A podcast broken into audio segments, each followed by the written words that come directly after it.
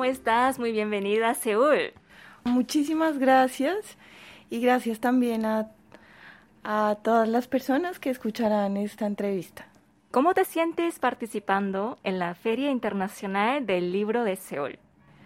Bueno, primero es un gran honor poder viajar al otro extremo del planeta y encontrar un diálogo con otra cultura tan distante, pero también encontrar similitudes y encontrar que la fuerza de la literatura es un lugar para el encuentro de todas las personas. Me siento muy honrada y maravillada. Eh, según tengo entendido, el sábado tendrá lugar la presentación eh, de una antología de cuentos de algunos de los escritores más significativos de Colombia, en la que una de tus obras ha sido incluida. ¿Podrías hablarnos un poco de ella? Es un cuento dentro de esta antología que se han seleccionado autores consagrados y también autores jóvenes de la narrativa colombiana para ser traducidos al coreano. Y en este libro quedó seleccionado uno de mis cuentos que se llama Tigre Americano, Pantera Onca, y es un cuento que sucede al sur de Colombia, en, en un departamento que se llama el Putumayo, en donde es la puerta a la Amazonía, porque Colombia también tiene una, una gran parte de, de, Amazonía. Y es la historia de una niña que, aun cuando es muy pequeña y tiene pocos años, debe enfrentarse a las marcas o al control territorial que han ido dejando los ejércitos paramilitares sobre su territorio. Y también es la historia de cómo las mujeres en comunidad, las mujeres campesinas encuentran en la fuerza de la naturaleza un vehículo para hacer justicia o para huir de las dinámicas de la guerra. ¿Y cómo concebiste la idea de escribir esta obra? Este cuento hace parte de una serie de cuentos. Eh, el libro se llama Sofoco. El libro explora distintos territorios de Colombia. Colombia es un lugar muy biodiverso, es el segundo país más biodiverso del mundo después de Brasil y es un territorio muchísimo menor que, que Brasil. Colombia tiene dos costas, dos salidas al mar, al Atlántico y al Pacífico, pero también es atravesada por la inmensidad de la cordillera de los Andes que se divide en tres y también tiene llanura y también tiene selva amazónica además de esta diversidad ecológica hay una diversidad cultural enorme, muchísimos pueblos indígenas, muchísimos vestigios de cultura africana, de personas que fueron traídas a la Fuerza América. Y toda esta diversidad ecológica y cultural fue el punto de partida para escribir estas historias. Es una especie de homenaje al territorio y también a la resistencia de los pueblos frente a la, al conflicto armado. ¿Y por qué tigre americano, pantera onca? Ese es el nombre científico de el jaguar. El jaguar es uno de los grandes felinos de, de la Tierra y es el gran felino americano. Y el jaguar tiene muchísima importancia para todos los pueblos indígenas de América. Es un animal que se asocia con los poderes chamánicos. Y en este cuento, el jaguar es una especie de fuerza benigna o protectora de las mujeres de la comunidad. Pero también es literalmente un jaguar, un animal.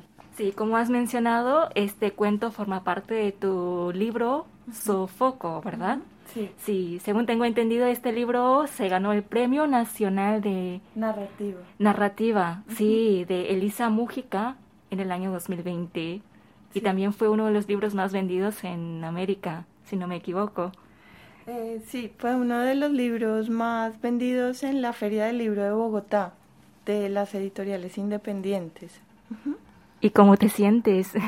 Para mí ha sido una experiencia muy extraña pasar del absoluto anonimato y a mi pequeña vida ermitaña de lectura e imaginación a entrar en contacto con lectores y lectoras.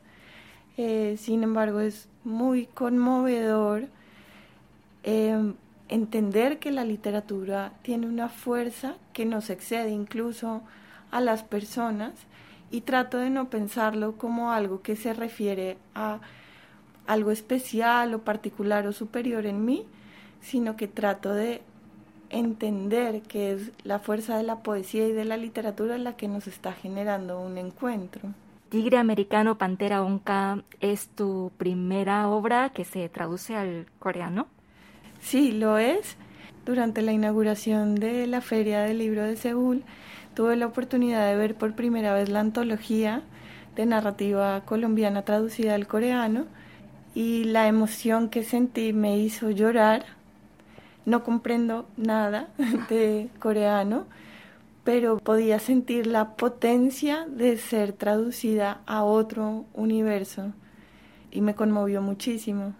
¿Y cómo fue el proceso de la publicación? ¿Podrías compartirnos un poco? Eh, en Seúl vive un escritor colombiano hace muchos años que es Andrés Felipe Solano y él estuvo encargado de hacer una selección que fuera lo suficientemente amplia y diversa y diera cuenta tanto de hombres como de mujeres narradores contemporáneos, pero también de la diversidad de, las voces y de las regiones del país. Colombia es un país, pues como todos los países, muy complejo. Em, y el proyecto estuvo a cargo del Ministerio de Cultura de Colombia, quien, quien designó a Andrés para hacer la selección de, de esta, para hacer la curaduría, y eh, la traducción estuvo a cargo de una persona de Corea del Sur y es una coedición con una editorial coreana. Se suman muchísimos esfuerzos institucionales y privados para hacer posible eh, esta pieza que nos encuentre a través del tiempo y el espacio. ¿Y tienes planes de publicar otra obra tuya en Corea? Sería maravilloso. Eh, si se llega a dar la oportunidad, sería maravilloso. Además, porque esta traducción me permitió venir y estoy absolutamente deslumbrada y maravillada por los colores, las texturas, las formas de la naturaleza, los gestos de las personas, las voces. Es realmente maravilloso tener la oportunidad de conocer este país. Otro tema que me gustaría tocar es la temática de, de la charla en la que también participaste tú el miércoles, Mujeres al Poder, escritoras colombianas contemporáneas. Eh, ¿Podrías compartirnos un poco sobre los temas que se abordaron en ese evento? En ese evento en particular eh, participamos Ana Roda, quien es una gestora cultural muy importante que ha sido directora de la Red Nacional de Bibliotecas de Colombia y ahora dirige la red de bibliotecas del Banco de la República. Y también estaba eh, Catalina Villegas, que es una poeta colombiana que también es editora. Y fue una charla muy interesante porque hablamos tanto de nuestras obras en particular como de el esfuerzo o la potencia o la fuerza de las voces femeninas que fueron tradicionalmente marginadas de un canon literario y cómo estas voces, no solo en Colombia, en Latinoamérica en general y supongo que en el mundo, aparecen ahora en escena con sus deseos, con sus marcos de referencia, con sus eh, propuestas muy otras y vienen a renovar también como la relación con el lenguaje. Un poco hablamos de esa explosión casi que necesaria porque viene a, a renovar la literatura. ¿Y cómo observas tú el panorama editorial colombiano para las mujeres? Siento que se está abriendo cada vez más. Colombia tradicionalmente tenía eh, la presencia de editoriales multinacionales muy grandes, em, cuya visión está más cercana a aquello que es comercialmente viable, porque manejan como volúmenes em, de impresión muchísimo más grandes. Pero en los últimos 15 años, diría yo, Colombia ha visto el reverdecer de pequeños proyectos editoriales independientes que se han sostenido en el tiempo y que han ido cultivando catálogos muy cuidados y han ido generando también un, una relación muy íntima con los lectores en un pacto de calidad y de profundidad. Y es en estas pequeñas editoriales independientes donde yo veo que se empieza a hacer una apuesta por la diversidad de las voces. ¿Y qué opinas respecto a la influencia de la literatura en la concepción de lo femenino? Creo que el arte en general, cualquier expresión artística, tiene la potencia de romper con viejas narraciones o como con viejos estereotipos de que se asocian a los roles tanto femenino como masculino tradicionalmente y lo puede hacer además de una manera muy hermosa que es apelando a la sensibilidad. Y creo que las transformaciones más importantes no van a suceder de manera racional, sino vamos a lograr mover viejos patrones que nos constriñen es a través de lo de lo sensible, de lo inconsciente y creo que el arte y la literatura tienen la potencia de entrar a la gente desde otro lugar más profundo y conmoverla o incluso hacer que el lector se ponga en el lugar de otra persona y entienda de una manera mucho más profunda los desafíos de ser alguien excluido u oprimido. Eh, hablemos un poco sobre tu vida creativa, el proceso creativo de Laura Ortiz. ¿Cuál es tu mayor fuente de inspiración? Yo creo que la inspiración está en todos lados. Lo que suele sucederme a mí es que aparece una imagen de la nada o, o aparece un personaje como cierta figura fantasmal o aparece también como un conflicto muy específico o aparece una pequeña recuerdo o anécdota donde de alguna manera misteriosa yo siento que hay algo cifrado, hay algo por desarrollar en esa pequeña imagen. Y empiezo a abrir, como si se tratase de un tejido delicado, esa imagen para encontrar qué está sucediendo adentro. Una vez entro como en esa disposición, es, empieza a suceder algo muy lindo y es que todo puede remitir a esa idea. Cuando escuchas música o incluso vas caminando por la calle, todas las coincidencias de los estímulos del exterior pueden ser útiles para la escritura cuando estás tratando de, seguir una imagen.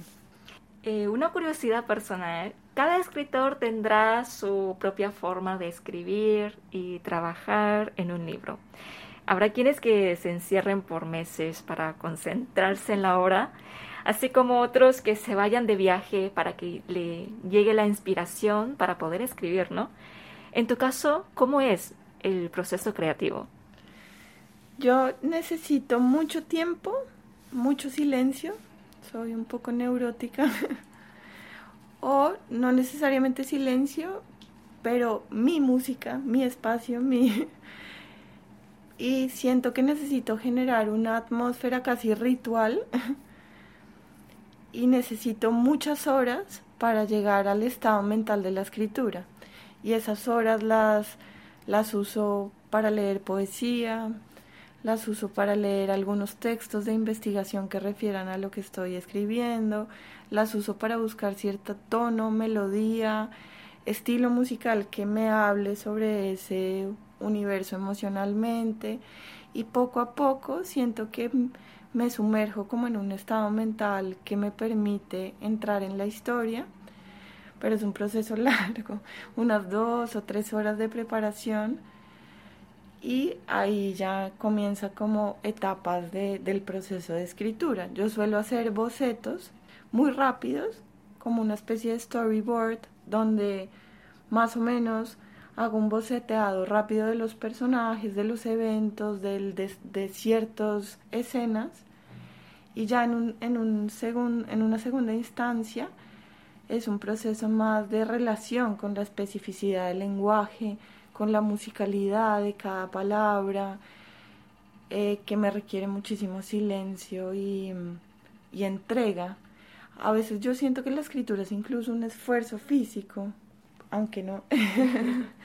Pero eh, es, un, es un ejercicio que siento que me atraviesa corporalmente y a veces se hace difícil sostener ese estado por mucho tiempo.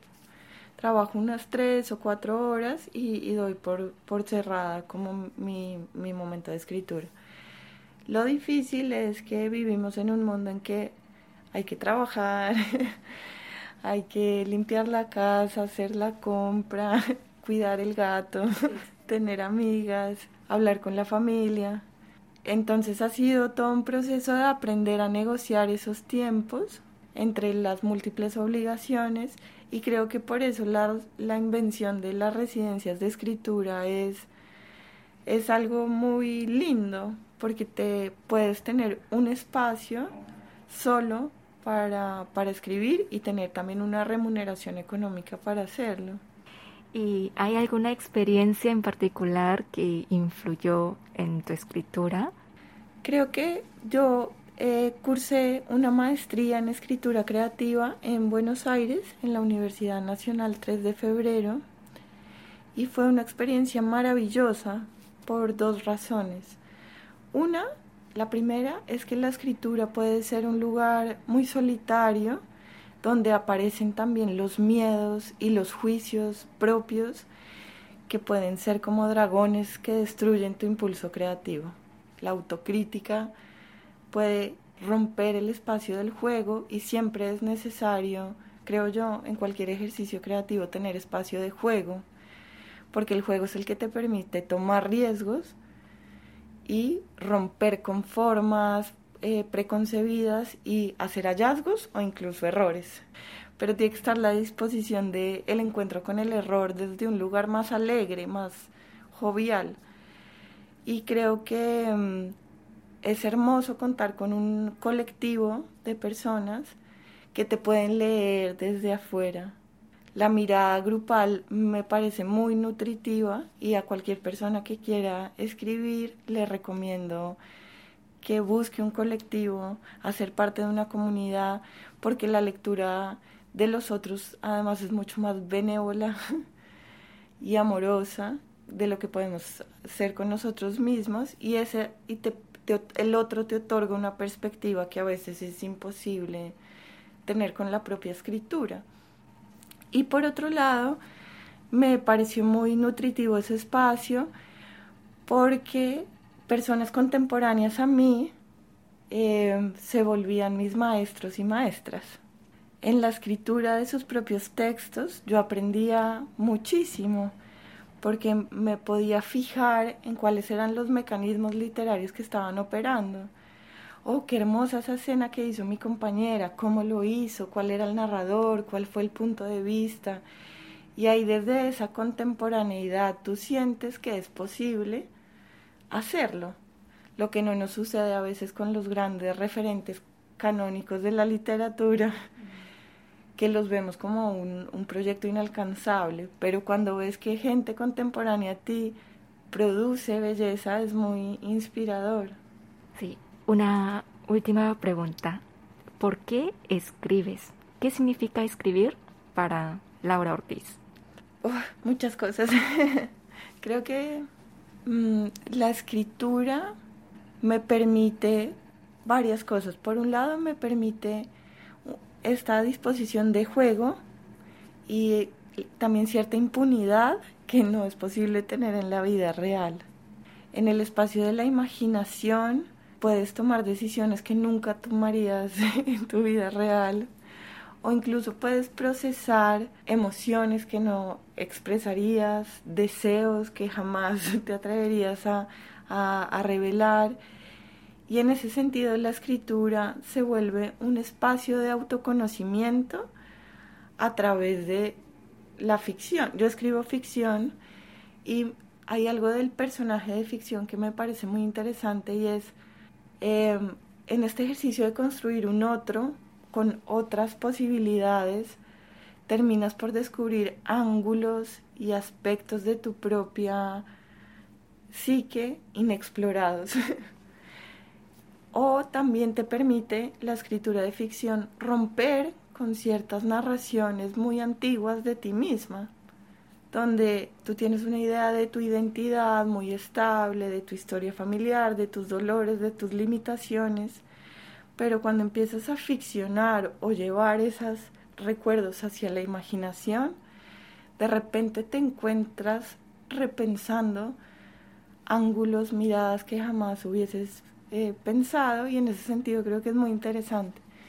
Y también siento que la literatura es algo muy, muy extraño, muy mágico, porque al ser polisémica, al tener varios sentidos dentro de sí misma, al no ser una, un texto lineal que solo contiene un único significado, son textos misteriosos que resuenan en las lectoras de maneras misteriosas. Y siento que el ejercicio creativo de la lectura es muy mágico y me conmueve mucho cómo las lectoras han tomado, por ejemplo, mi libro y, le han dado múltiples nuevas dimensiones desde su lectura creativa. Eso me conmueve muchísimo. Creo que la literatura es un espacio mágico. Bueno, muchísimas gracias por tu tiempo, Laura, y espero que te lleves muy, muy buenos recuerdos de Corea. Muchísimas gracias, qué hermosa entrevista. Me siento muy feliz de haber podido compartir este tiempo contigo y con todas las personas que, que escuchan este programa.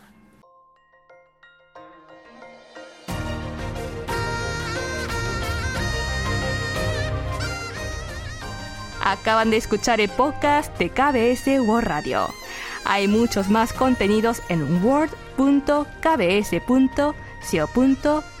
barra Spanish. Gracias por seguir en sintonía.